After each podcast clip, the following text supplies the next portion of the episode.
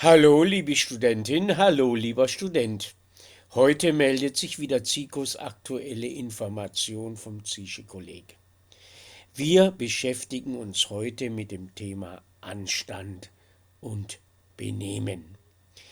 Wir beschäftigen uns wie immer in unseren aktuellen Informationen als Hörtexten mit Wortschatz, grammatikalischen Strukturen, wichtigen Verbstrukturen, Funktionsgefügen und wenn zum Thema passend mit Zitaten und Redewendungen dazu.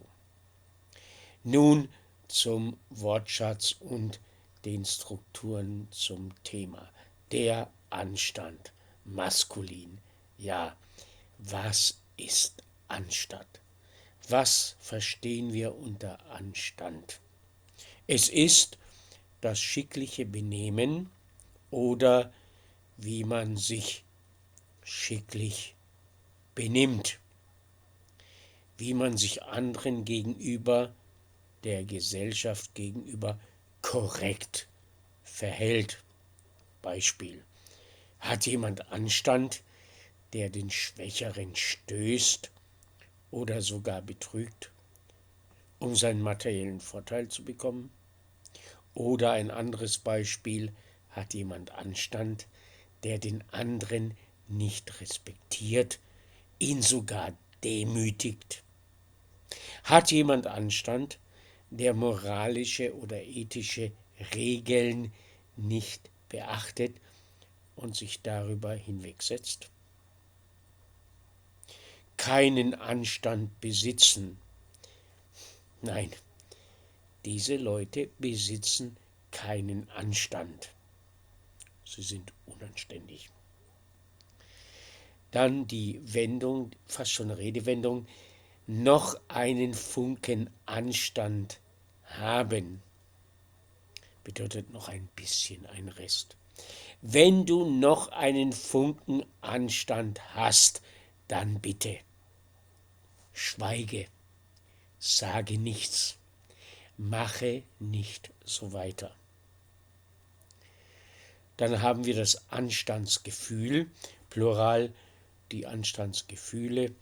Ja, das Anstandsgefühl ist das Empfinden dafür, was sich schickt, was korrekt ist, was als Regel in unserem Zusammenleben allgemein von der Mehrheit akzeptiert, toleriert wird, angenommen wird. Dann die Verbstruktur sich anständig benehmen. Bitte benimm dich anständig. Du bist hier Gast. Sich anständig hinsetzen, das sagen meistens Eltern zu ihren Kindern. Wir essen jetzt, setz dich bitte anständig hin, setz dich bitte anständig an den Tisch. Dann anständig sein. Er lügt und betrügt. Er ist kein anständiger Kerl kein anständiger Junge, kein anständiger Mensch, er ist unanständig. Dann das Adverb anstandshalber. Bitte verzichte anstandshalber auf deine unberechtigte und überhöhte Forderung. Dann das Prädikativ anständig sein bedeutet keinen Anstand haben oder anstandslos sein, ohne Anstand sein, wer den anderen respektlos behandelt, beleidigt oder beschimpft, der benimmt sich unanständig, ist anstandslos. Dann gibt es den Anstandswauwau, also maskulin der Anstandswauwau. Äh, den Anstandswauwau bezeichnen wir als eine oder die Begleitperson, die darauf achtet, dass sich der andere, meist ein Jugendlicher, anständig benimmt. Hier noch einige Zitate und Redewendungen zum Thema. Goethe. Goethe äußert sich über den Lumpen.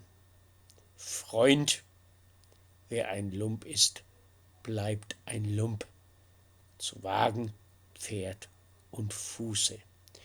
Drum glaub an keinen Lumpen je, an keines Lumpen Buße. Ich stelle an Sie die Frage, die Aufgabe, wie denken Sie über Goethes Zeilen? Dann ein weiteres Zitat von Seneca, was das Gesetz nicht verbietet, das verbietet der Anstand.